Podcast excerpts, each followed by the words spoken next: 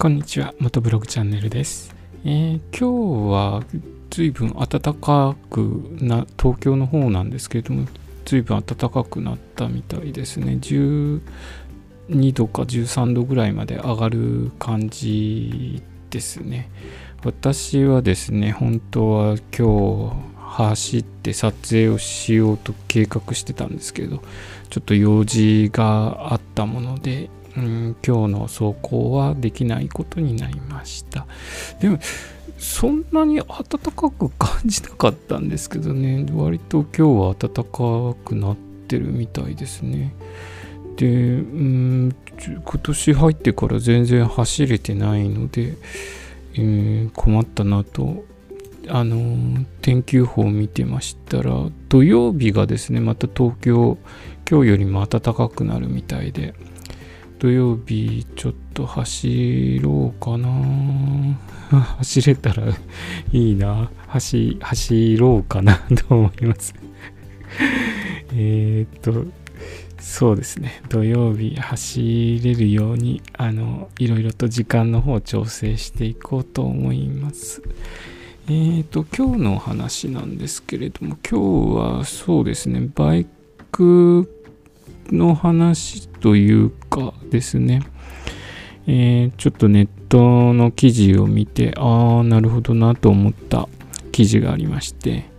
えー見た目が9割っていうことで正しく人物を判定する方法で、えーそういう記事が載っててえっ、とですねやっぱりあの見た目が重要ですよという話なんですね。服装とか、えー髪型とか喋、えーり方とかあとその行動の裏表とかそういうのを見るとその人の内面がちらほら見て取れますよっていうような話が載っててああなるほどなっって思いましたね。で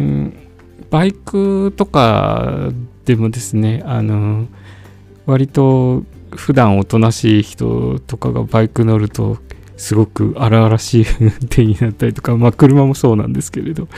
そういう二面性を持ってたりとかする人を見るとやっぱりその心のどこかではそういう荒々しい気持ちを持たれてるのかなと思ったりとかしますね。えーやっぱりその見た目というかその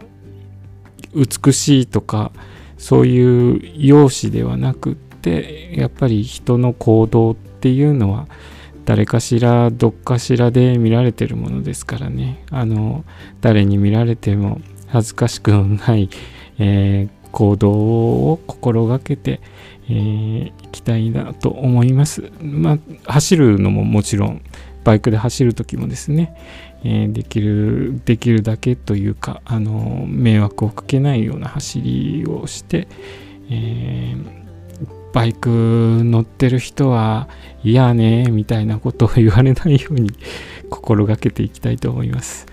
えーっとですね、今日はですね、またバタバタしてましてですね、えーいつものごとく本当に毎度毎度バタバタ録音してるんですけれど、えーちょっとやり方、昨日も言いましたけれども、週の頭にテーマを決めて、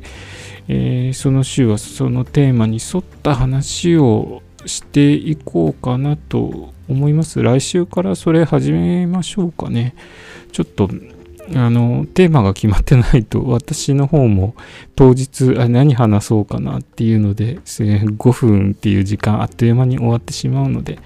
そういうような形にしていこういきます。えー